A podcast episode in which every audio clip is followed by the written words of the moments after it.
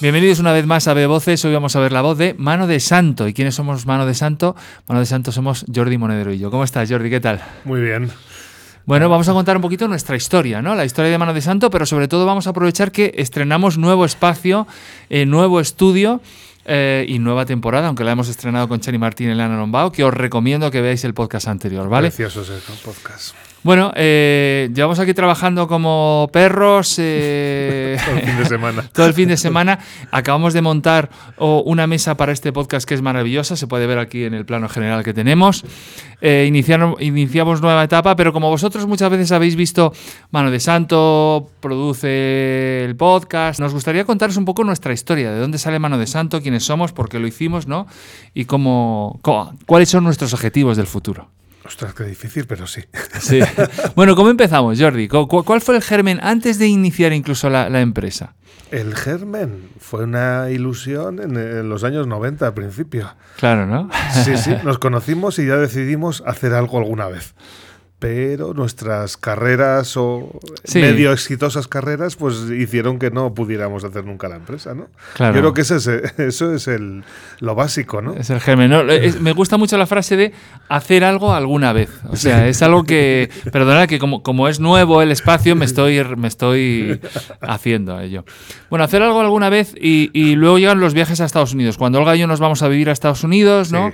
Y ahí entonces nos encontramos... Eh, con que de repente podríamos hacer algo juntos, ¿no? Nos reencontramos allí porque tuvimos tiempo. Claro. Tuvimos 15 días, todas las Semanas Santas tuvimos tiempo de pensar y de ilusionarnos. Bueno, ilusión nos, sobra. Eso nos sobra, ilusión. Y, después esa vivencia de YouTube que, que, se estaba impregnando de los jóvenes hacia la gente más mayor y tal, que vivimos, uno que intuimos y dijimos, hay que hacer algo con esto. Era, sí, era impresionante lo que pasaba con Olga y Antoine. Cada día iba subiendo, subiendo, subiendo. Y cada día despeluchados más majos. Es que era brutal. Sí, teníamos dos canales. Uno era Hugo Marker y otro Olga y Antoine. Eh, que decidimos poner en marcha, en marcha perdón, en Estados Unidos. Eh, y vimos de repente que había una audiencia potencial, un modo de entretenimiento distinto. Mm. Eh, y Jordi, que es muy visionario, perdón que te lo diga, pero es así. dijo, yo creo que en el futuro no solo los chavales van a ver o van a consumir eh, YouTube, sino que los, eh, pues los boomers van a consumir eh, YouTube como incluso entretenimiento y conocimiento. ¿no? Y es, entonces hubo un momento al final de Estados Unidos, el último año antes de que nos viniéramos en marcha, que tú me llamaste, ¿no? Con, con una cosa extraña, ¿no? Debajo de la mesa, un mensaje. O... Bueno, fue brutal. Estaba reunido con, con la Archancha, fue un tema de drones, ¿te acuerdas? Sí, sí, total. era una locura. decir, ellos plantean una cosa y le digo, lo estáis haciendo mal, lo estáis haciendo fatal. Y me, y me dicen, ¿seríais capaz de hacerlo mejor? Y debajo de la mesa cojo el móvil y le escribo a Antonio, eres capaz de escribir un corto en 15 días y cuando llegues lo grabamos. Y inmediatamente me responde sí. Y le digo, sí, somos capaces de hacerlo. Dentro de tres semanas te presentamos un corto hecho. O sea, así, así de loco, sin hablar con él, un puñetero un puñetero SMS, que, que, salió el corto de la archancha, ese que Claro, tú, tú, desde Vizcaya y yo desde, desde San Diego, ¿no? Desde Coronado, claro, desde, Estados Unidos. Más quiero recordar que decías que estabas corriendo incluso, estabas por ahí. O sea, fui a correr a la playa, eh, porque la tenía debajo, yo vivía, el Océano Pacífico era mi casa, ¿sabes? Entonces eh, volvíamos nada, volvíamos en nada ya a España después de tres años de la artista, claro. Sí, sí, era como una locura. Era tú con el jet lag y grabar, o sea, era, volvíais en nada, porque eres capaz de escribirlo. O sea, te, escribes el guion mientras estás haciendo la mudanza, ¿sabes? Claro, o sea, brutal. Es mucha locura, es mucha locura. Bueno, total, que hicimos un cortometraje que se llama Mano de Santo, digo Mano de Santo, perdón, eh, no es normal, eh, que yo creo que os vamos a poner el enlace aquí para que vayáis al canal de Mano de. Sí, si no lo buscáis, ponéis No es normal en YouTube y está segundo o tercero, porque somos muy buenos en búsqueda. Y total, que es, que es un corto que nos ha dado muchísimas alegrías, que se está moviendo mucho, que se está trabajando incluso en institutos, están haciendo un cómic sobre el corto. Incluso el Día Internacional de la Violencia de Género nos han, yo qué sé, me acuerdo, Mónica, la presentadora de telediarios, retuitear el corto y... Fue, brutal. Fue una brutalidad, sí. Nos llegaba por todas partes, vamos, nos robaban el vídeo en un... Diario se llamaba o algo así, no me acuerdo. No, no era Diario, era, era, era otra cosa. ¿Qué, qué? ¿Qué? ¿Qué, O algo qué así, ¿no? diario? Algo así. Y de repente empezó a crecer ahí a Sí, lo sí. bestia. Era una locura. Y, y bueno, esta experiencia de hacer un audiovisual, que los, los dos, bueno, eh, tenemos experiencia, eh, sobre todo Jordi como, yo qué sé, director de producción, te diría, y yo como director creativo, eh, porque tú vienes de la... O sea, tú acabas en la dirección de producción después de un periplo súper original, ¿no? O sea, porque ahora, ahora contaremos cómo hicimos Mano de Santo, pero vamos a conocer también un poquito el contexto eh, para que conozcáis un poco quién, quiénes hacen este podcast, de dónde vienen y qué otras cosas queremos hacer.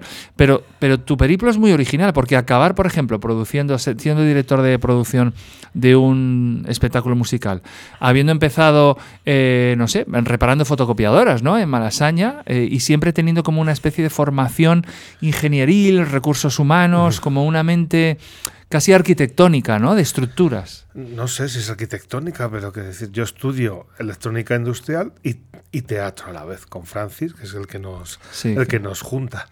Y entonces eh, salgo de Bilbao porque me asfixiaba Bilbao. No era porque no tuviera trabajo, aunque no había trabajo para nadie, sino me asfixiaba. Me asfixiaba todo. Que decir, desde estar en casa, yo necesitaba libertad. Y a los 21 me, me voy a Madrid. Entonces, ¿qué es lo más rápido? Estudiar, o sea, vivir de las fotocopiadas, que era maravilloso. Llego, a Madrid llego, cojo el segunda mano y el segundo anuncio que tengo, ya tengo trabajo. es brutal. Y, y nada, pero, pero ese periplo también fue ir enredando por la vida, ¿no? Ir enredando con vosotros, con Alberto con los bolsos, con, con un montón de cosas. Entonces, sí que me especializo en resolver problemas, no solo de fotocopiadoras, sino problemas eh, económicos dentro de la empresa o de, o de o cosas raras que pasan. Sí, optimizar procesos. Optimizar procesos, eh, ver, pues, por ejemplo, una empresa que, que teníamos que iba mal, pues di- dije la idea de quien paga mal, fuera. Claro. Todo el mundo se me echó encima, era una locura. el O sea, quitarte el 50%. cliente de. O sea, si hay clientes que pagan mal, no, no ser- Mal, digo, tarde. O sea, Claro, yo- no que no paguen. Y de Ya, ya. repente quito esos clientes y la empresa empieza a fluir. Y dije, hostia, la- Claro. el sentido común funciona. Entonces mi formación es de la vida, la UPV. Claro, o sea, UPV, ¿qué, qué significa? O- o- En Universidad de la puta vida. Ah, vale, Universidad de puta que, vida, es vale, de- perfecto. es unidad del País Vasco también, pero que decir, o, de Valencia, pero lo que hago es enredar, enredar, enredar. Y creo que hay un, momento clave en mi vida que tuvimos, yo creo que parecido, que es el año 95, navego en Internet y digo, el mundo desaparece. Va a haber otro mundo completamente diferente. Y entonces empiezo a trabajar no poco, ya con... Voy a cambiar tanto que es que voy a dejar todo esto y me voy. Y tres años más tarde entro en un despacho de abogados, soy recursos humanos, y lo que hago es cambiar el concepto del despacho de abogados, o cambiarlo con mi jefe, que también que, que- que quería cambiarlo, no es que fuera yo, sino me coge a mí para reformar ese sistema. Claro, y lo que quieres decir entonces es un poco que tú viste que Internet eh, y la revolución digital iba a transformar el mercado laboral y, y- y también yo estaba pensando que transformaba el mercado del entretenimiento, Sí. el, el mercado de la creación de contenidos, el mercado incluso de cómo el espectador se relaciona con esos contenidos. Sí, pero yo creo que vivimos, cada uno en nuestra parte, es esa, esa misma historia. Yo, o sea, recibí un subidón brutal. Yo no sé, o sea, yo recuerdo todavía la sensación de, además en, en un- una sala llena de cables, porque tenía un amigo que se había metido en internet y entonces navegué por la primera vez desde un servidor y empiezo a navegar y digo, hostia, está todo. Todo, Claro. todo, claro, que no, no estaba Todo lo todavía poco ni- que había, lo claro. poco que había, digo, está todo, puedo encontrar todo, puedo encontrar el conocimiento. Bueno, llegué a casa, Ana todavía se ríe cuando, cuando se llegué, como- diciendo, vamos, vamos a hacer las maletas y vámonos para internet. O sea, esto, esto se acaba. Claro. Y, y yo creo que ese es el momento más, más clave en, en mi vida empresarial, ¿sabes? Que creo que también en la tuya Sí, de, sí, sí, de- de entretenimiento. Ese, ese momento lo cambia todo. Claro, y a mí, a mí incluso me parecía que estaban llegando siempre tarde Sí. las industrias, Todo. eh, como que mm, lo veían como el enemigo en vez de anticiparse y digitalizarse ellos mismos. Era como casi, yo me acuerdo que decían que Charlie Chaplin, eh, cuando hacía cortometrajes, eh, como se emitían en los Nickelodeones, que era un sitio que si tenías un níquel iban a verlo, pues que no era arte, que el teatro era maravilloso, pero que el cortometraje y el cine era un arte popular totalmente, pues eh, con el que te rebajabas como artista. E Internet pasó lo mismo, o sea, todo lo que hicieras en Internet te rebajaba como creador, como guionista, te, te, rebajaba casi como empresa, o sea, que al, que al final, claro, al final todo el pastel publicitario ahora mismo casi está en Internet, ¿no? Quiero decir que ahora las empresas sean no hay manera, fíjate qué plano, qué plano general tenemos más hitchcockiano, ¿no? Así como. ¿Yo sabes cómo, conocí Internet? Bueno, yo sabía que Internet ya venía. Eh, pero yo estaba haciendo guiones de audiodescripción para la 11, para invidentes. De acuerdo, que estabas en el pasillito aquel. Claro, yo, yo escribía esos guiones en el hall de, de, un, de una habitación, de un piso de una habitación donde vivía con Olga y, y, con Marina, que acaba de nacer. Pues total, me, me dice mm, Javier Navarrete eh, maravilloso, que además fue profesor de teatro mío, me dice, bueno, tienes que enviar los guiones o por fax, que no tenía, o por correo electrónico.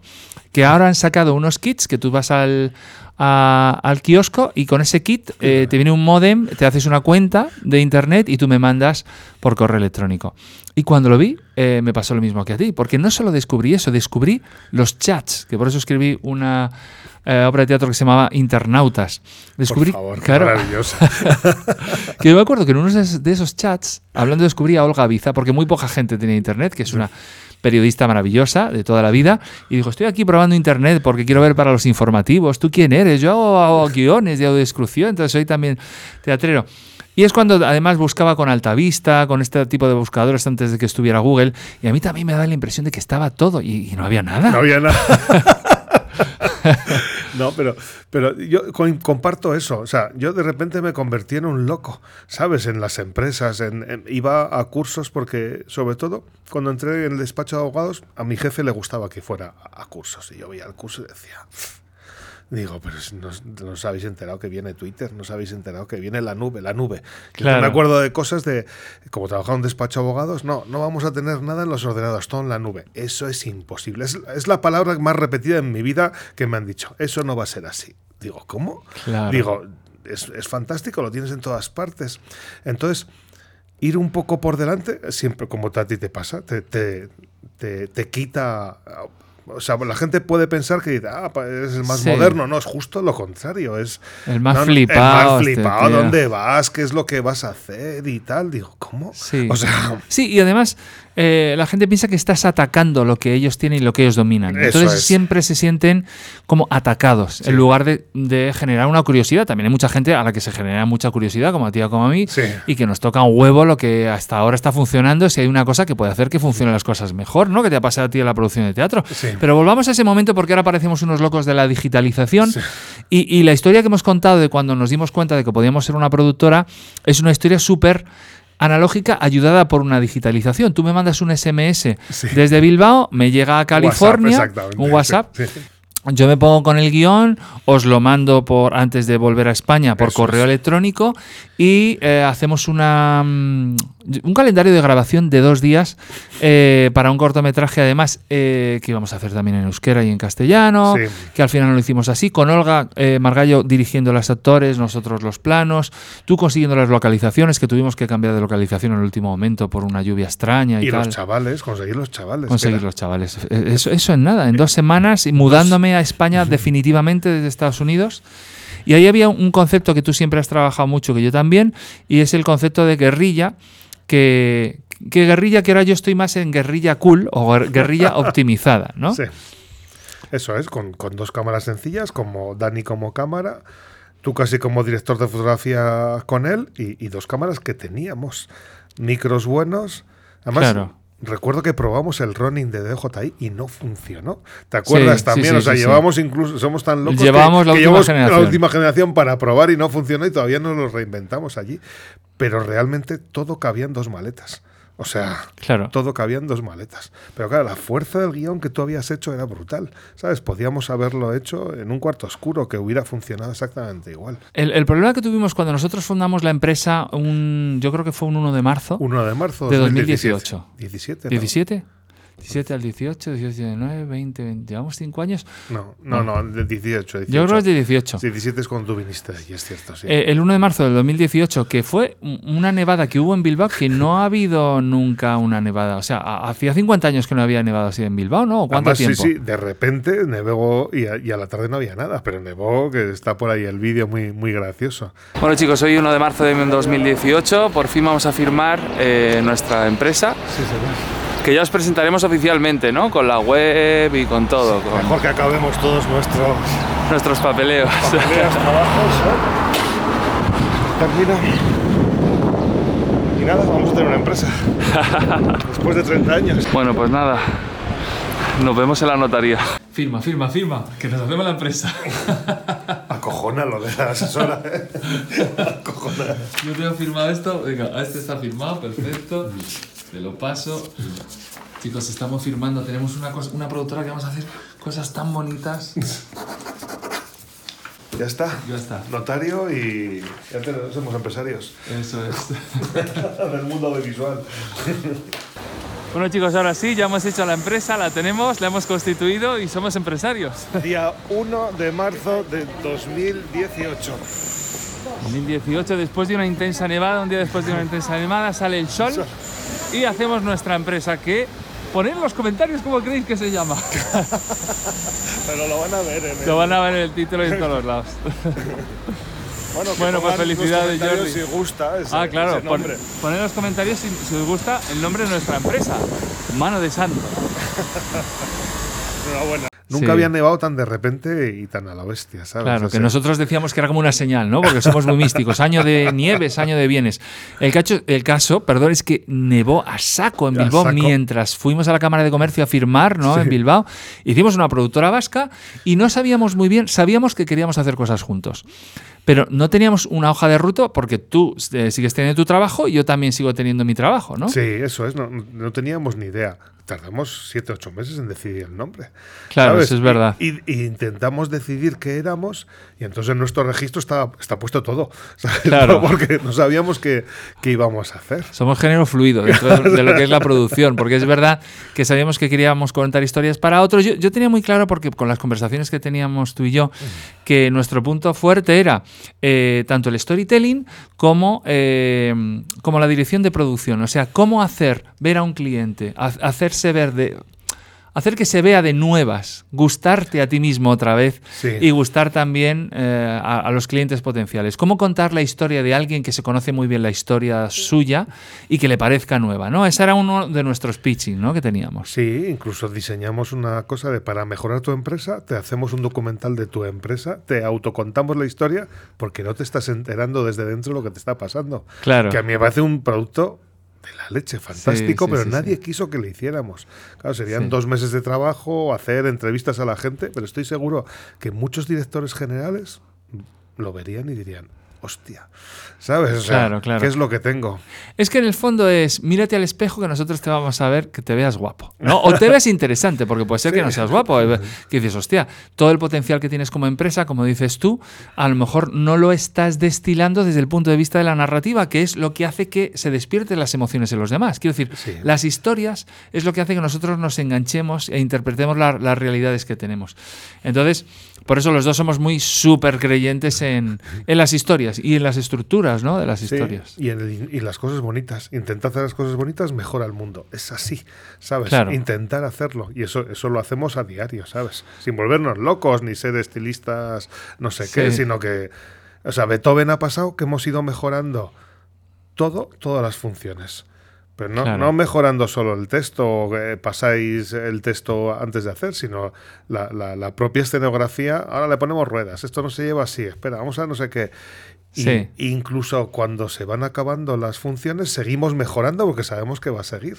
Y es una, es una cosa muy nuestra, ¿no? Solo pensamos en mejorar. Claro, Y es un cuando- enganche friki, obsesivo, de cómo optimizar las cosas, ¿sabes? Que no nos hace disfrutarla. No, nosotros No, no. disfrutamos muchísimo, Muchísimo. pensando, ¿y esto cómo se podría hacer de otra manera? De, de hecho, Que de hecho, este plano general vamos a poner también un cenital. no, este plano general lo hemos improvisado ahora porque acabamos de terminar esta mesa que Jordi se ha currado para que haya los mínimos cables posibles. Porque no sé si os acordáis, echadle un vistazo a otros podcasts para que veáis cómo estaba la mesa llena de cables y tal. Porque hicimos como una especie de, de piloto cero, ¿no? Sí, de temporada cero, temporada cero de, de Veo Voces. Pero ahora estamos en un espacio maravilloso, con mucho menos ruido, mucha más independencia y nos lo hemos currado también. Mucho. Pero eso somos, como veo voces. O sea, me llamaste. He tenido esta idea. Vamos a hacerla. Vine, lo montamos como pudimos con las cosas que teníamos, con aquella mesita que cogí en Serges Clean, que cogimos sí, de sí. prueba. Hostia, me gusta, vamos a hacer. Y pusimos los cables encima de la mesa. Los tapamos con un mantel lo, lo que pusimos y, lo hemos hecho. Y ahora seguimos siendo mano de santo. Nos gusta el formato, le gusta a la gente. Eh, creo que la gente está feliz y que es gracioso. Pues vamos a ponerlo bonito y vamos a seguir con ella, ¿no? Es que es, es, que es eso. Claro. O sea, Por cierto, que mira, yo estaba dando una charla TED, eh, TEDx con Olga León y yo recibí un mensaje eh, de una cosa que habíamos hecho ah, para otra gente, ¿no? Y todavía no teníamos nombre de la empresa. Y nos dijeron, nos ponían el mensaje, jo, es que trabajar con vosotros es, es, es mano de santo. Y yo se lo leí a Olga, digo, mira que lo que nos ha dicho. tal, que- Y, y Olga dijo, ese es vuestro nombre. No sé si te acuerdas, que te llamamos desde León. Sí, sí, sí, Estaba me- en la habitación y ella dijo, ese es vuestro nombre, sois mano de santo. que Sí, como, sí. como, como es lógico, estaba pilladísimo y entonces a Jordi se le ocurrió una idea que a mí no se me habría ocurrido nunca, que es que mano de santo, ¿no? Esté todo junto. todo junto. O sea, estábamos ahí con la desesperación. como las manos, que están todas juntas, aunque tenga muchos, ¿no? Entonces mandamos al registro todo junto y de repente, ¡pum! Dijimos, ya está. Y en ese momento, crea pero no creamos la empresa hasta que tuvimos el nombre y estuviera y, y- y tuviéramos los, los dominios más o menos libres, que nos reunimos incluso con el propietario de, De manodesanto.com.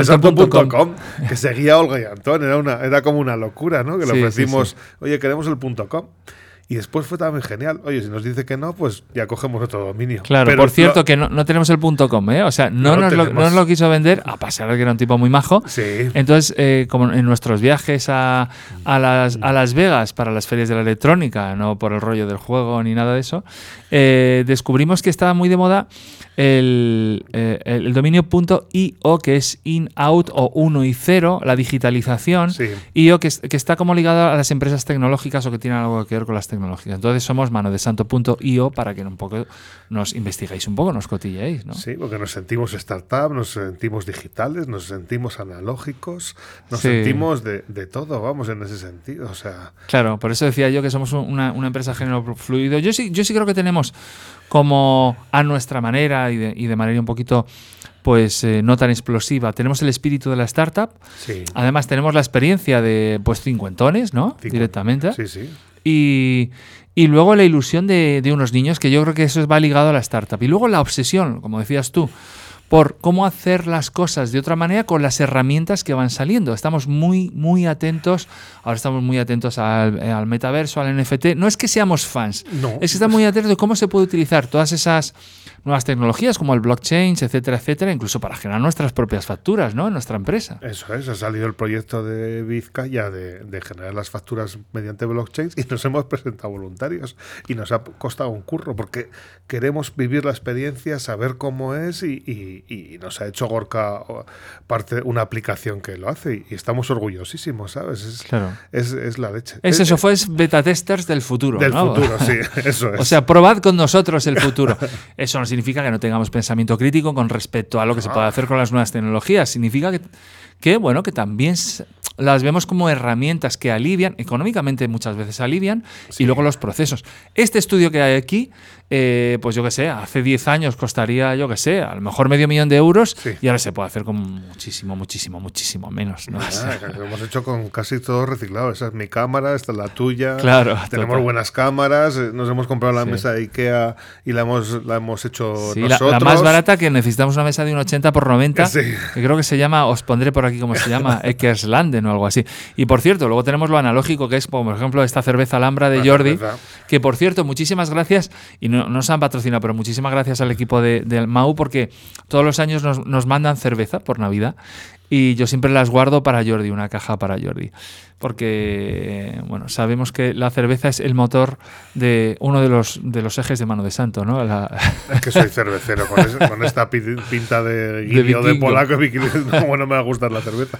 Total. es el único alcohol que me gusta, además. Claro, sí, sí, no, está muy bien, está muy bien. Bueno, a partir de que hicimos ese cortometraje, luego empezamos a trabajar con bastantes, de, de manera eh, Sí, como muy, muy picoteando, ¿no? Muy puntual, sí. Muy porque- puntual, sí. Porque fueron cosas. Desde Geslin salió el, el corto de Warbor, Sí, que, que, que es un corto sobre el euskera escrito por un madrileño. Pero es que ha emocionado a mucha gente. Euskaldun Sarra, ¿sabes? Los, los Claro. que, los que queráis saber un poco de- sobre el euskera, de verdad que ese corto resume un poco. Y los que seáis Euskaldun Sarras, veréis que, que, que es súper chulo el enfoque. El enfoque es, vamos a hacerlo poco a poco, ¿no? Y, y vamos a sí, hacerlo... a bien, cocinarlo, a, cocinarlo. sí. Súper chulo. Y vivimos, además, otra vez vivimos una locura. Ibas a dirigirlo tú, no pudiste venir. Y Claro. de repente me encuentro el mogollón de que lo tengo que dirigir yo. O Claro, sea, claro, claro. Que para mí fue como. Se puede, se, Se puede, puede, ya está. o sea, hemos hablado tanto de la historia, tenemos el guion, tenemos los actores. eh, se puede, tú llevas siendo además como lo que yo llamo un espectador consciente. Sí. Es alguien que es consciente de lo que está viendo, de los planos, del ritmo, del sonido, de la interpretación. No tengo formación, ¿sabes? O sea, autoformación sí, pero no. Y Sí, pero la formación es una cosa, yo creo, de la, de la Edad Media, ¿no? Que es cuando empieza la formación. Antes la gente, eh, pues no había universidades, escuelas, academias. Yo creo que es una cosa, ¿no? Que se ha masificado. O sea, Sí. se institula. La gente se forma con la obsesión, ¿no? Con la obsesión por aprender a hacer Sí, algo también. Para mí ¿no? sí, yo es que. Y con hacer, ¿no? Pues de repente eso, Claro. tú no puedes venir, no me acuerdo exactamente lo que era, pero bueno. Y no teníamos ni, el caserío tampoco claro, nos, no, nos quitan el caserío a última hora que la señora no quiere, que necesitábamos un caserío de los años eh, 70 por ahí, y, y sale adelante. Y entonces de repente tenemos que dirigir a toda leche porque vamos un caserío con una mujer que está con- que conocemos, que tiene Alzheimer, eh, un- de con una generosidad enorme nos dejan grabar allí y lo tengo que dirigir. Y tengo que in- reinventarme los planos en una cocina súper pequeña Claro, y claro. llevándome la contraria al cámara. O sea, no, Que es amigo, es amigo. Es ¿eh? sí. Es porque, bueno, porque Sí. cuando tienes una idea en la cabeza Sí. de planificación, pues es verdad que, No, no, bien, que hay que sea. reaccionar, o sea, que es verdad. Pero bueno, poco a poco íbamos haciendo productos, hemos trabajado para Volvo también, hemos hecho dos series para Volvo. Os vamos a poner los enlaces de todo lo que hemos hecho aquí en, en la caja de descripción. Eh, luego también hemos hecho muchos cursos de storytelling para instituciones, para instituciones muy importantes. Les hemos dicho cómo contar su propia historia, cómo hacer presentaciones, cómo hacer presentaciones orales, cómo dirigirse incluso a los demás cuando los demás saben lo que le vas a contar y sorprenderles, sabiendo los demás lo que le vas a contar, que es, que, que es la verdad es que es la habilidad del storytelling. Hemos hablado de estructuras. Tú has hecho también mucho trabajo de páginas web para mucha gente, de posicionamiento SEO también, ¿no? Sí, desde 2004 trabajo con Gorka y con Unas y eso teníamos la experiencia. O sea, somos buenísimos haciendo páginas web Claro. y sobre todo colocándolo y siendo sinceros. Es decir, eso sí que era una cosa que ya teníamos de base y que, y que nos ayudaba en nuestra digitalización, ¿sabes? Eso, eso sí, eso, eso hacemos ese trabajo es... Para mí era fácil, digamos, o sea, eh, el objetivo y tal. Pero claro, también acuérdate, o sea, hiciste una presentación para otras policías en París, en una feria De en una de- feria militar. militar de una feria militar, sí, sí. Pero es que creamos el escenario con Ikea, llevamos ahí todo, lo montamos, teníamos cinco minutos para montar el escenario y, y- y lo tenía. jo, es que eh, la verdad es que era cosa increíble. Lo grabamos, lo tenía ahí y, y tú presentaste en inglés y castellano para casi todas las policías de Europa. Sí, sí. Además, sea, era, era- era un- una feria bianual, o, o bi- Sí, como se diga, o sea, cada sí. dos años. Vamos, Cada el caso es que de repente me- eh, llegamos allí, me encuentro tanques, drones espías, eh, o sea, cómo asesinarte sin que te des cuenta. Eh, y yo iba por ahí y me sentía agredido, tío. Sí, pues que- o sea, yo sé que era tecnología punta, pero me sentía agredido porque te estaban mintiendo.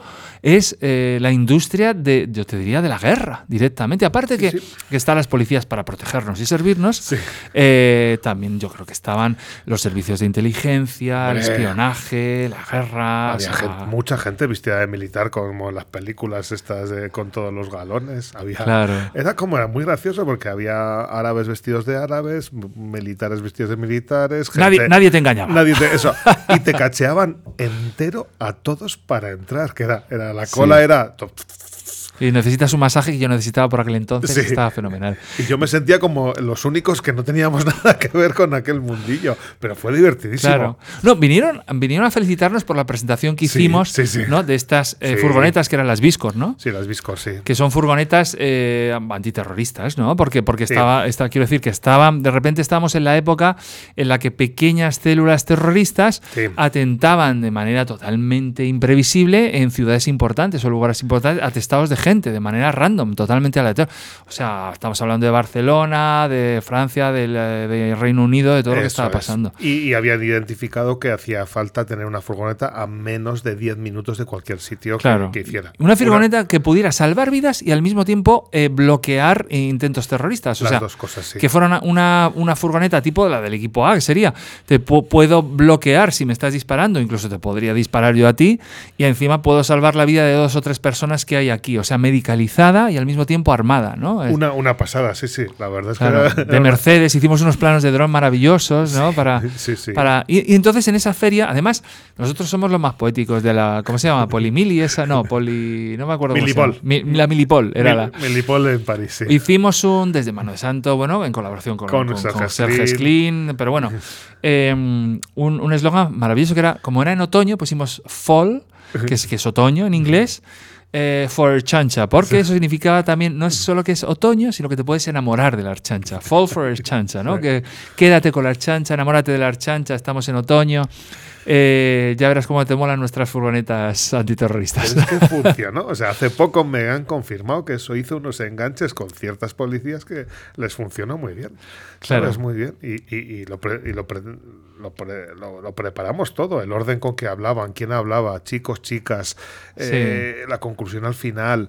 eh, Todo, Sí, sí, todo, sí. todo, todo. Sí, tenía una estructura de storytelling muy chula, Muy ¿eh? porque chula. además, además contábamos la historia de la furgoneta, la historia de la y de dónde viene y, Sí. de, y, y cuáles fueron las influencias, qué otras policías. ¿Qué otras policías han influenciado esa Claro, furgoneta? Sí, sí, es Sí, muy chulo, porque además incluíamos a las otras policías que estaban como espectador, como personas que al final, mira, nos están dando el crédito, están contando con nosotros, están conectados.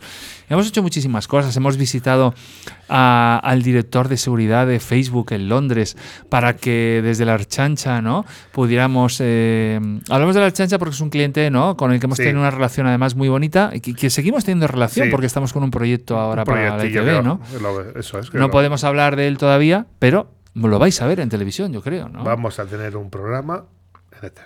Y después Beethoven, que nos ha unido, Sí. que también... Sí, sí, Beethoven es Beethoven Paralisa, que es un, un espectáculo musical coproducido por el Teatro Español.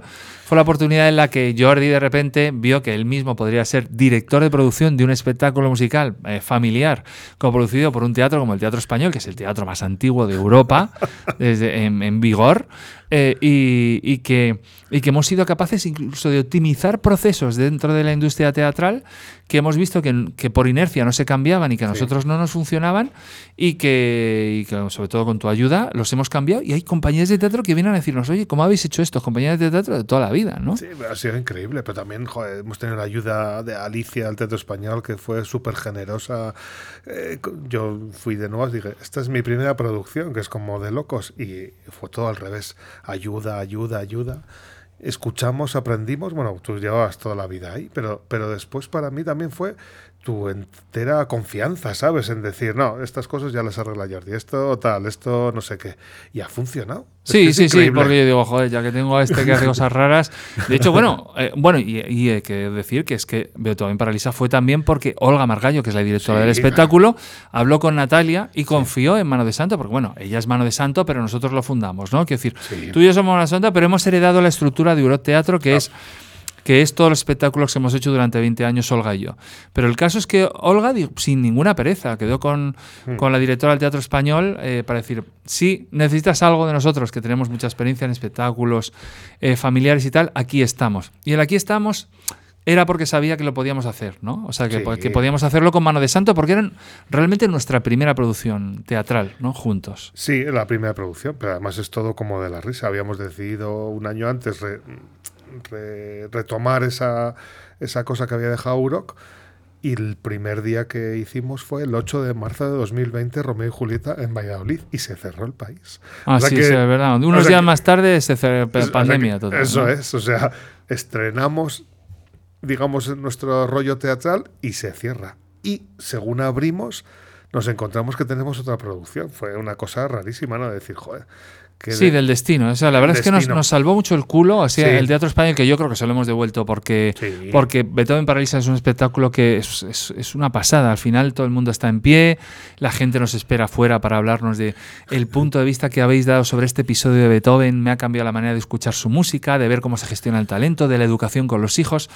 O y sea, lo es- bonito que es. es, es precioso, es, entretenido, o sea, precioso, es, es- es entretenido, tiene humor, es, está muy bien. O sea, yo creo que incluso es nuestra carta de presentación casi. Fijaos lo que os voy a decir. Nosotros nos hemos ido creyendo lo que es Mano de Santo, lo que puede hacer haciendo pequeños proyectos de manera esporádica. Cuanto más grandes son, cuando los desafíos son más grandes y más o menos los vamos superando, más, eh, más estamos yendo hacia nuestro sueño primigenio e inicial, que era eh, hacer ficción en audiovisual, ¿no? Crear Sí. series o películas O películas, sí. que es lo que, que es para lo que, que hemos creado Mano de Santo, solo que nos hemos querido ir desvirgando, digamos, con otro tipo de proyectos, incluso otros clientes. Una cosa que sí que me ha encantado descubrir en este proceso es que yo quiero trabajar con, con clientes. Que no, no solo contar mis historias, sino contar las historias de los demás. Eso sí que hemos hecho. O sea, hemos ligado la parte de tuya historia y la mía de empresa. Y, y hemos estado trabajando codo a codo con empresas que no son de audiovisuales y que hemos podido hacer cosas con ellos eh, de todo, de todo Sí. tipo. Proyectos que hemos hecho, proyectos que no han salido, proyectos que van a salir. O sea, Claro. hem- hemos hecho un montón. Cuando nos metimos con, con el gaming fue también una, una experiencia muy frustrante, pero a- a- pero aparte Pero de todo, aprendimos muchísimo. muchísimo, muchísimo del trabajo. Creamos marcas alucinantes que lo tenemos ahí en el cajón. Y, o sea, no todo ha sido éxito, pero, que, Claro. pero, pero todo ha sido entretenimiento. sí, eso sí, Sí, que es verdad. sí, sí, sí. nos hemos divertido, ¿sabes? Y sí, y sí hemos trabajado de una manera generosa y muy divertida. Sí, ¿sabes? sí, es cierto. Muy- es cierto. pero- El, el año pasado, por ejemplo, fue un año de mucha frustración porque, porque se nos cayeron casi todos los proyectos en los que más habíamos trabajado. Eh, sin embargo, teníamos vivo Be- Beethoven Paralisa y trabajamos en cosas nuevas porque dijimos, bueno, es el momento de ir hacia de ir hacia el contenido audiovisual, de la creación de series, de la creación de películas y bueno, ahora mismo estamos trabajando pues en un piloto, queremos eh, que, que esperemos que lo podáis ver, se puede caer, pero nosotros vamos a seguir aquí levantados, ¿no? sí, O sea, vamos a hacer un piloto que de verdad es la leche. Sí, yo creo que nos lo merecemos, que hemos ido. Pero, pero yo creo un que un resumen muy bueno de, de- del arco, digamos, de Mano de Santo, que hicimos incluso una presentación en Madrid para que nos conociera el resto del mundo, pero es justo cuando luego empezó la pandemia, donde dijimos, Mano de Santo, sois vosotros, o sea, Sí. vamos a trabajar para vosotros. Y, y fue muy bonita, con, con jamón, con agua, vino, cerveza, tal. Pero sobre todo fue darnos cuenta de que, primero, yo desarrollar la, la pasión de trabajar para otras marcas o clientes, que es una cosa que no he tenido nunca en mi vida porque solo he querido contar mis propias historias, desarrollar esa pasión me lo ha dado Mano de Santo, me sorprende. Y al mismo tiempo darnos cuenta de que con una estructura de guerrilla sí que podemos abordar proyectos más grandes organizándolos, claro. organizándolos. Sí, sí, pero, Sí, sí. pero podemos, as- o sea, podemos asumir cualquier tipo de proyecto. Y, Sí, sí. y después, eso, eh, yo, yo he aprendido toda la parte de contar historias o cómo hacer cosas que hemos ido desarrollando con Ana en mi canal de haciendo pruebas viajes, por ahí, de ¿no? viajes que, que, que hacemos pruebas en redes sociales. Mira que no, no me terminan de gustar las redes sociales por la exposición o porque no tengo tiempo. Sin embargo, hicimos, hicimos un trabajo de cómo contar viajes o cómo contarlos de una manera diferente que ha microfuncionado. Sí, sí, que, sí, claro. que está, que está muy divertido. Es que Entonces es- hemos trabajado todo el rato. Era como Sí. 24 horas pensando en formarnos para lo que viene ahora. Yo casi lo asimilo con un laboratorio. Hacer experimentillos pequeños y todo relacionado con la empresa. Pero sí hay como una vocación casi científica de experimento, de laboratorio. ¿Cómo es? Llévate a este viaje a Costa Rica este micro, a ver cómo funciona para si nos llega... O sea, estamos probando constantemente cosas en nuestra vida cotidiana, con nuestras redes. Sí. Porque es verdad que nosotros incluso... Hay algún cliente que nos ha dicho, oye, eh, si tú me vas a ayudar a tener exposición en las redes, porque vosotros no os trabajáis mucho vuestras redes? Y es porque eh, a nosotros nos interesan o nuestros propios productos, o sea, yo no creo que nosotros como empresa tengamos que tener unas redes con un montón de seguidores. Yo creo que los productos que hagamos Sí, tienen que tener. son los que tienen que generar interés y entretenimiento, que es una de las de nuestras obsesiones. Tienen que molar mucho a nivel entretenido y al mismo tiempo ser inspiradores. Y tenemos mm, mm, las empresas lo primero que te dicen es que tengas una misión y para mí es entretenido e inspirador. Sí. Y siempre desde un punto de vista de innovación, que sé que es una palabra súper manida, pero es cómo utilizar esta nueva cosa que han sacado de esta otra manera, ¿no? Sí, sí, además somos así. O sea, llevamos tres puñeteros meses esperando que sacan un- unos micros Sí, sí. para preparar. Pa- para probarlos en unos blogs en el Santiago Bernabéu. O sea, Eso es, es eso que lo tenemos clarísimo. Y, es- y poder. Y luego de- no nos interesa hacer una review. No. O sea, lo que queremos es ver cómo eso se convierte en herramienta para poder contar una historia que sea entretenida e, e inspiradora. Eso, el veo voces de viajes que vamos a hacer. Que tenemos el ya- Veo Viajes. Veo viajes, sí. Y, y- y esa maleta que, que tenemos preparada, que es como esta mesa, pero me- con el reto de meterla en, en una maleta de, de, de- Sí, sí, una maleta cabina. de cabina, De cabina de cabina, avión, no sí, más sí. grande, que también ha sido un reto enorme probando. Sí que tenemos, es verdad, ahora que lo pienso, esta parte ingenieril, ¿no? Porque habíamos aumentado un poco más y meter los trípodes en abajo. Sí, no, sí, no, sí. no. Nos, nos ponemos ahí el límite y tiramos para adelante. Pero siempre nos trae otra cosa. Siempre nos trae otra cosa. Sí, y sobre todo va generando, es como un motor que te va generando ilusión. Esta mesa que está llena de agujeros que has hecho ayer para que no se vean cables en la mesa. Y al mismo tiempo es como un, un- una relación de amor con, eh, con herramientas nuevas que permitan eh, la difusión eh, con cuanta más gente mejor. O sea, porque a mí lo que, lo que me obsesiona es con herramientas que permitan que, que haya distribu- distribución de ese contenido, porque muchos contenidos se quedan en el cajón, o porque no se encuentran y no hay ingeniería detrás Sí. o técnica detrás para ponerlos, y que cuando tú ves que es algo relacionado te aparezca, que es una cosa también que es...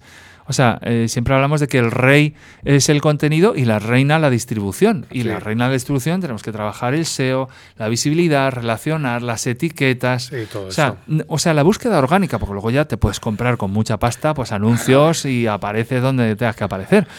Pero esta relación de amor de tecnología analógica y digital Analógica y con digital. eh, esta cosa que diría yo del baobab, de contar historias debajo de un árbol a la tribu, eso es lo que yo creo que hace de Mano de Santo algo muy especial. Sí, eh, eh, coincido absolutamente, vamos. Y, después también que, que, nos que solos nos sentimos muy libres. Tenemos, siempre lo he dicho, tenemos un pequeño problema que cuando vamos con mucha gente o grandes productoras que empiezan ya a intentar taparnos y dirigir, no nos gusta. Sí, nos sentimos Sí, incómodos. Hay- veces que yo creo que vamos a encontrar Vamos a encontrar una estructura con la, Sí. que, con la que de repente confíen lo suficientemente en nosotros y nosotros también confiemos en sus estructuras como Sí, para, para es. llegar a... Porque, porque realmente lo vamos a necesitar, para, tanto para el piloto que hagamos, para Lo tal. tenemos claro, pero tenemos que encontrar esa- a esas personas que están ahí, seguro, que Claro, están ahí. que han nacido para nosotros. O nosotros para ellos. Eso pero, es. pero que nos gusta controlar todo, porque tenemos muy claro cómo queremos contar la historia. Sí, sí, sí. Tenemos muy claro. O sea, debajo del árbol tenemos muy claro cómo queremos. Y después la plataforma de distribución un poco nos da igual, ¿no? O sea, Claro. sí, Lo que necesitamos es eso, que, bueno, cuanto más se acerque a, a nuestra filosofía es más fácil que tenga éxito, es verdad. Yo que vosotros también pondría en, eh, me gustaría que pusierais en, en la caja de descripción, eh, como estamos en un piloto secreto, ¿Qué os gustaría que contáramos? ¿En qué género? ¿Comedia? ¿Drama? ¿Qué plataforma? ¿Qué os gustan a vosotros cosas? También hacemos así una survey, ¿no? Como Sí. una, una poll, una encuesta, así en directo. Porque eh, yo voy a poner todos los enlaces, aparte de, a- de amanodesanto.io, para que nos investiguéis, porque hemos hecho cosas rarísimas, desde Sí. planos de ciudades vacías durante la pandemia que se hizo Jordi, ¿no? Eh, cerramos cinco teleberries del domingo sí, sí. desde- de, de- de- de la ETV, porque llamé a una, a una persona que había trabajado en el mundo de los drones y le dije, sácame de casa, por favor, te trabajo gratis. Y eso se convirtió en una pequeña discusión, Nieves, no, no fue una discusión de decir, me pidió una cosa, dije, no, hay que poner carreteras vacías que fue. Me decía, eso no va a funcionar. Digo, te juro que va a funcionar. claro, porque es lo que no vemos Eso diariamente. es, eh, claro. digo, en casa. Y de repente el, el director se- me- todas las semanas nos llamaba, ¿se te ha ocurrido alguna idea? A veces se me ocurrían, otras no. Y entonces me pasaba el fin de semana buscando cosas diferentes, porque había, porque una grabación de algo vacío, pues no tiene ningún sentido. Pero otras cosas, el sonido y tal, eso lo tenéis también en, en la, en la está en la web, está en la en página la web, web. que eso es contar una cosa en 40 segundos, que me pasaba el fin de semana para, para que pusieran 40 segundos. Claro. Pero me da una libertad brutal. Total, hemos colaborado en, en etiquetas de, de- de botellas de vino. Hemos hecho un cómic, hemos hecho un cómic maravilloso que se llama Hugo Marker eh, y el fin del mundo, del que yo creo que voy a hacer un especial en Beobaces hablando del proceso de storytelling, porque además, además la persona que nos ha hecho el, el- el logotipo es eh, la ilustradora y la dibujante de Hugo Marker y el fin del mundo, que es que es que, que es que es una dibujante maravillosa, que me gustaría traer, tra- traer también aquí a Beovoces. Que además, vamos a hablar un poquito del logo de, de Mano de Santo, ¿no? Que es una especie de. ¿Cuánto nos costó? eh? Claro, todo, todo nos cuesta mucho porque. Porque te- tenemos que hacer los dos. Y si no, pues nada. Y de repente Jordi me mandó una foto desde Budapest, creo. Sí, de, Budapest. de una especie de. Yo creo que parte primero del café en San Diego. Sí, con Daniela. Con Daniela también. Sí, sí, con Daniel, pero que decir tú, Sí. estábamos tomando un café y, y yo quiero algo así, ¿sabes? Algo así, Sí, me siento sí. identificado. Del Digo, James and Coffee, que es, que es una cafetería maravillosa que hay en. San Diego, ahí en, en Little Italy, que es perfecta. Vimos algo que nos marcó mucho. Hablamos con Daniela. Con Daniela. Daniela Rivera Zacarías, que es maravillosa, que además tiene sus libros, eh, que, que lo voy a poner todo aquí, en, Sí. eh, hablando sola. eh, y que además nos hizo varias pruebas. Eh, lo que pasa es que, y que estaban fenomenal, lo que pasa es que como la distancia muchas veces y los tiempos no nos permitieron poder tener esa aceleración. Pero de esas pruebas que nos hizo, nos hizo Daniela, o sea, que las estamos letras, agradecidas a- Sí. en- en- a- enormemente. Enormemente. Eh, pudimos realizar ya con alguien con quien estaba yo trabajando todos los días haciendo el cómic el, el logo final que en el fondo ha sido por la historia de muchas mentes juntas, ¿no? Claro. Y por eso el logo, el logo tiene algo de que ver de muchos animales juntos, ¿no? Claro, es lo que somos, somos, o sea, no tenemos una definición, somos un grifo, o sea, cabeza de búho, los león, un poco demonios, pero un poco Eso ángeles, o sea, no sabemos ni quiénes somos. Y al Sí, sí. final el Santi llegó ahí a nuestras vidas, tú pusiste la mirada mirando a- al cerebro, Sí, al ¿no? cerebro, al sí. cerebro, a la parte de A imaginar, a imaginar y tal. O sea, es, ese Le llamamos Shanti porque lo llamó la ilustradora, lo llamó así, porque, porque con, con H, porque Con es como una especie de, de dios eh, que mucha gente lo que ve a lo mejor nada más verlo es un búho. un ¿no? búho. Porque es, bueno, que, que está muy bien porque es la mascota de Minerva o Sí. ahora de Diana. de- bueno, de uno de los dos, de uno de los dos. Pero bueno, es alguien que está despierto de noche, que tiene los ojos muy grandes, que está muy... Pero hay más cosas en ese búho. Cuenta qué más cosas hay, ¿no? Porque hay patas de león, ¿no? Las patas son de león, sí. lo- Claro, el, rabo de, de, de, de- un diablo. De un diablo, y- ¿no? y, y- y las alas de un, de un ángel. De un ángel, sí, porque Claro. también nos sentimos así. Entonces es un poco mezcla de todo. Entonces no es un búho, es un grifo y, Claro. y cada día está más en nuestra vida. Y también Claro. decidimos que fuera en dos colores nada más, que no fuera complicado, muy, muy fácil de, de poner en cualquier sitio y nos ha funcionado la marca. La marca en cierto mundillo pues es conocida, se ha conocido muy rápida por el nombre y, y por todo. Claro. Esa claro. histeria que hemos tenido se ha convertido en que realmente eh, funciona el que se conozca la marca, vamos. Sí, sí, y yo, yo además ahora que vamos a ir, porque fijaos, después de cuatro años, o cinco, ¿no? Porque fue en 2018, 19, 20, 21, 22, cuatro años. Cuatro años. Cuatro años, eh, vamos a hacer el 1 de marzo. Ahora vamos a ir a, la- a una feria muy importante de, de contenido en, en Las Vegas eh, y también como embajadores de Serges Clean, con quien colaboramos Sí. constantemente. Y, y lo que vamos a hacer es, eh, a- por primera vez, hacer, hacernos tarjetas, ¿no? es verdad. Es que Claro. siempre, siempre, nunca hemos tenido tampoco el, el enamoramiento de las tarjetas. Eso, Claro, necesitamos sí, sí. tarjetas. Pues Necesitamos tarjetas, así que, por favor, si alguien diseña tarjetas, que nos ponga por aquí, que sí, sí, pero somos difíciles. somos ¿eh? difíciles, somos sus clientes difíciles. Pero sí. vamos, un espacio publicitario. El viaje va a ser divertidísimo. Vamos a ir a Facebook, vamos a, a estar con un robot quirúrgico que van a hacer en, allí en, En Silicon Valley. en Silicon Valley. O sea, vamos a estar con una universidad porque está en un texto maravilloso que escribió Antonio, que también está en, en la web, que, que es yo la peor del mundo, pues vamos a hablar con una universidad que, que lo están utilizando. O sea, Sí, tenemos un par de universidades que los alumnos están analizando. Yo la peor del mundo, este texto sobre la vida Sí. de, de Sor Juana de la, de la Cruz. Tenemos una cenita con, con ambas eh, profesoras y especialistas, hispanistas y tal. Y, joder, y estamos desarrollando este grifo que dices tú, que su grifo es un animal mitológico Sí. compuesto de varios animales. eh, Queremos eso que, que de repente tenga entidad propia, ya que tiene alas, que empiece a volar, ¿no? Absolutamente. Además, en cierta manera estamos conectados, no en carácter, pero sí en muchas cosas con los americanos, quiero decir, y con, y con toda esa parte mexicana que tú estás conectada de... Sí, de gracias San- a Olga, Gracias a Olga de, de- de Tijuana, San Diego y tal. Y eso también hay que cuidar, hay que cuidar a los amigos, hay que Sí, sí, visitarlos y tal. Y eso va a ser un- va a ser como el fin de la pandemia realmente. Sí, sí, es verdad. Es Porque verdad. nosotros vinimos al vinimos Claro. desde allí y empezó la pandemia, nos vamos a ir. Realmente el fin de la pandemia va a ser que nosotros vayamos a Estados Unidos a, a repetir cierto, el viaje. es cierto, porque, porque cuando fuimos empezó. Es que de los cuatro años que tiene la productora, dos hemos estado con pandemia. O sea que bastante bien nos ha ido, por favor. No, es que no lo hemos Sí, hablado, pero sí, bastante bien nos ha ido. Bastante bien nos ha ido, pero O sea que, que es maravilloso. Tenemos, tenemos más proyectos, todos son para entretener, para inspirar y siempre desde la ilusión y casi te diría desde el espíritu amateur, aunque con una boca. aunque el espíritu sea amateur, pues estoy enamorado de esto, lo voy a hacer como quiera, pero luego la ejecución es súper profesional. O sea, espíritu amateur, ejecución súper profesional. Pero es que lo cuidamos, nos volvemos locos y somos histéricos. Es como una ilusión continua. Es que es, es o sea, estamos intentando que el mundo de las ilusiones pese más que, que el mundo del pasado. Y cuando Sí. tienes una cierta edad, lo que, ¿qué tienes que hacer? Pues mucho más ilusiones que cuando eres joven. Claro. Y eso es lo que estamos haciendo. Nos estamos rejuveneciendo con esta empresa. La gente se come niños, la sangre de los niños, nosotros no. Pues es, no, solo decirte, Jordi, que, que el viaje que tenemos desde que nos conocimos cuando yo tenía 19 años eh, y tú a lo mejor pues, tres más, ¿no? Lo Sí, que sea. 25, 26, sí, en la Eh, plaza del 2 de mayo. Que, que, has- que ha sido un viaje muy bonito a nivel humano sobre todo. Está siendo muy, muy emocionante ahora a nivel empresarial.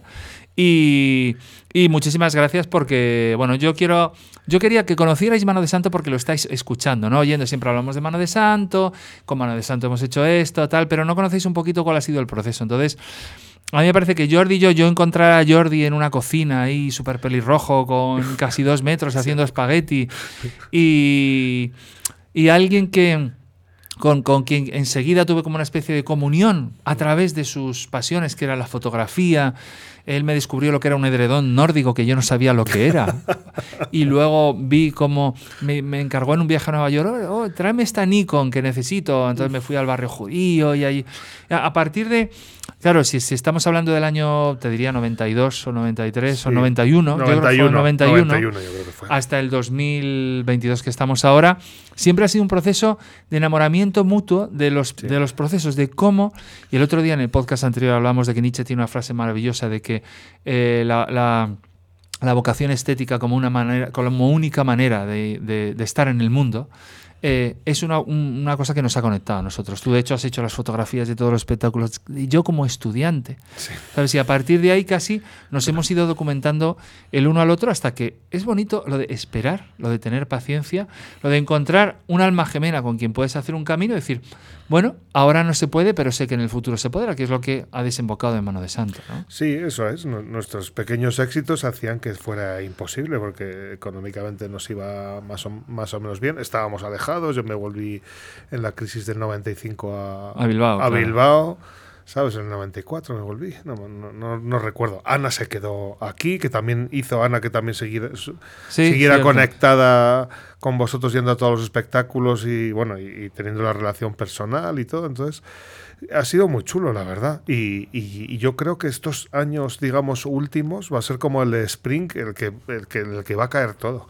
O sea, siempre he estado convencido, Ana siempre dice, yo sé que vamos a estar en la, en la, en la ceremonia de los Goya. Cuando dice los Goya, eh, otra ceremonia o lo que sea, ¿sabes? Cuando Claro. el, el premio David Naga estuvimos allí. O sea, siempre hemos estado Sí, sí, es conectados en, en todos los procesos. Sí, tuvimos una peli indie donde estuvisteis y Sí. donde, bueno, Entonces- sí es verdad. O sea que incluso estos 14 años que he sido presentador de Sí. espacios relacionados con el cine, Claro. festivales de cine, está Magacine, los talleres de cine, eh, días, o sea, no me acuerdo, iba a decir días de cine, no, perdón, Antonio Gasset, que maravilloso, en la gloria estés.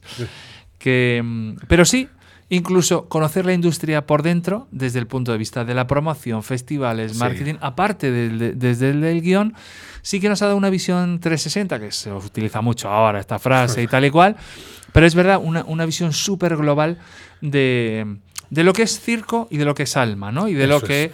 cómo tenemos que producir alma y cómo no nos importa nada pasar por el circo.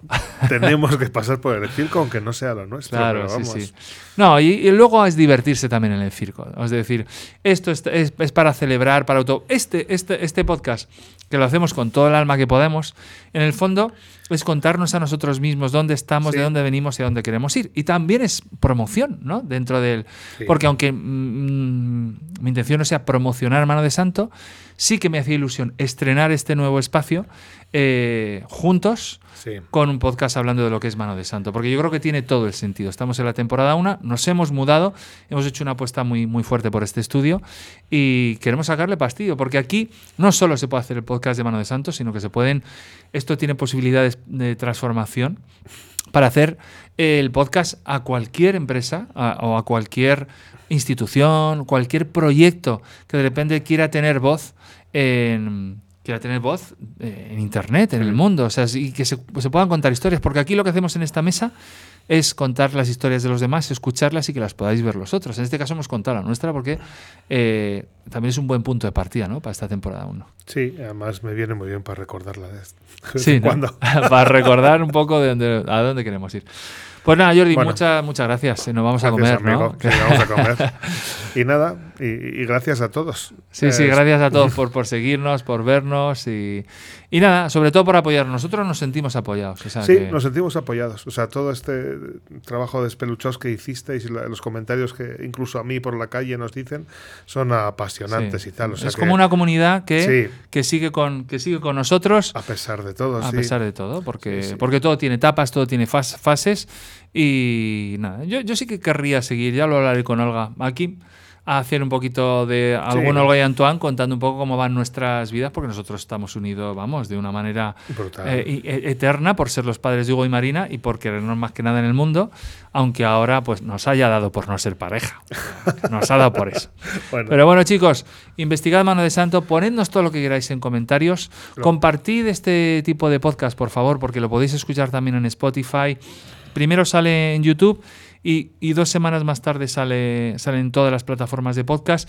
Y nos gustaría que nos ayudaréis compartiéndolo, hablando de él y proponiéndonos invitados y temas que querríais escuchar aquí en, en Veo Voces de Mano de Santo. Muchas gracias. Chao, gracias. chao. Hasta luego.